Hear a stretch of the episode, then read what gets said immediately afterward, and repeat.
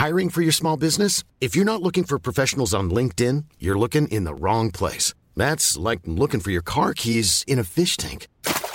LinkedIn helps you hire professionals you can't find anywhere else, even those who aren't actively searching for a new job but might be open to the perfect role. In a given month, over 70% of LinkedIn users don't even visit other leading job sites. So start looking in the right place. With LinkedIn, you can hire professionals like a professional. Post your free job on linkedin.com slash people today. Eu sou Mário Persona e essas são as respostas que eu dei aos que me perguntaram sobre a Bíblia. Você escreveu com uma dúvida principal, que é porque você deveria pagar, ou nós deveríamos pagar, por aquilo que deu errado no Jardim do Éden. E eu confesso a você que muitas das dúvidas que você colocou no seu e-mail também são dúvidas minhas. Mas existem perguntas que você não fez e que eu considero mais importantes até do que as perguntas que você fez. Fazendo um apanhado geral dos seus questionamentos, eu identifiquei pelo menos nove perguntas. Primeira, por que Deus não nos informa melhor sobre as coisas? Segunda, por que eu devo me considerar pecador? Terceira, por que eu fui gerado em pecado? Quarta, por que Deus não assumiu o erro de tudo ter dado errado? Quinta, por que Deus castiga quem veio depois de tudo ter dado errado? Sexta, por que Deus criou Lúcifer, ou Satanás, ou o diabo? Sétima, por que eu sou pecador se o erro não foi meu, foi de Adão e Eva? Oitava, por que Deus criou os anjos que seriam seguidores de Satanás?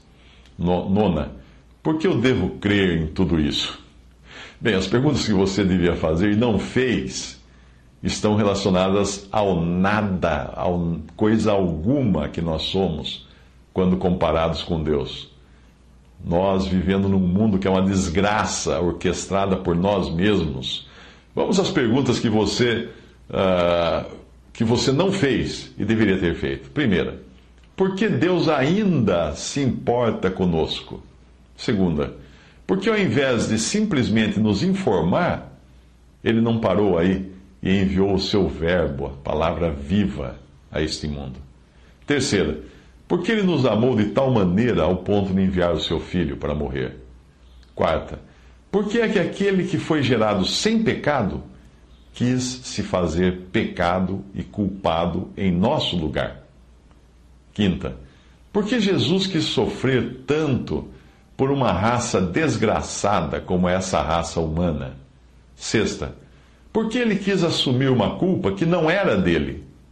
Sétima, porque ele se deixou provar ou tentar pelo mesmo Satanás que tentou Adão e Eva.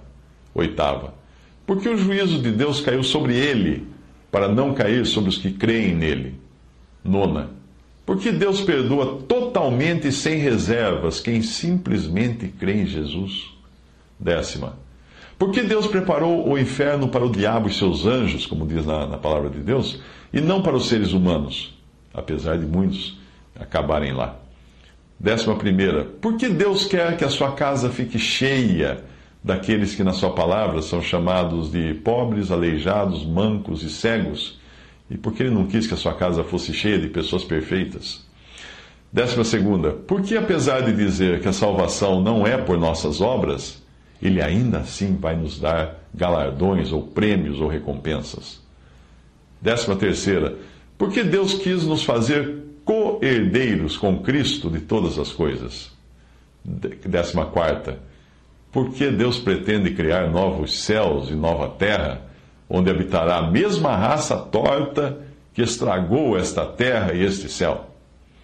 Bem, para resumir, considerando que Jesus quisesse mesmo vir ao mundo salvar, salvar alguém, por que ele não veio salvar os pandas e as baleias? Que nunca cometeram qualquer pecado contra Deus?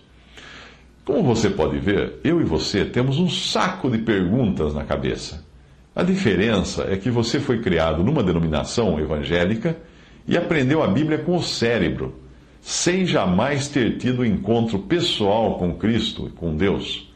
E eu, quando digo encontro pessoal, eu estou pensando na história de Jacó, que você conhece muito bem, porque você foi criado ouvindo escola dominical Eu penso na história de Jacó, de como aquele homem tão racional, tão espertinho, tão cheio de esquemas, encontrou-se com Deus numa noite escura, como breu, e lutou com ele.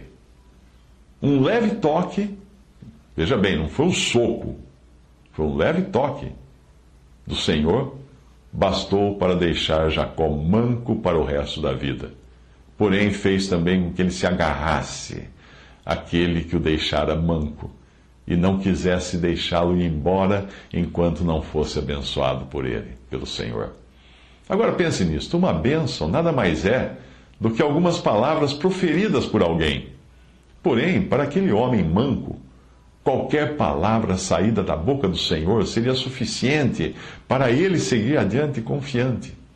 Eu acredito que o que esteja faltando a você seja esse encontro numa noite escura, ou seja, quando você foi incapaz de enxergar qualquer coisa, você ter que se agarrar a Deus, se atracar com Ele ao ponto de sair manco desse encontro.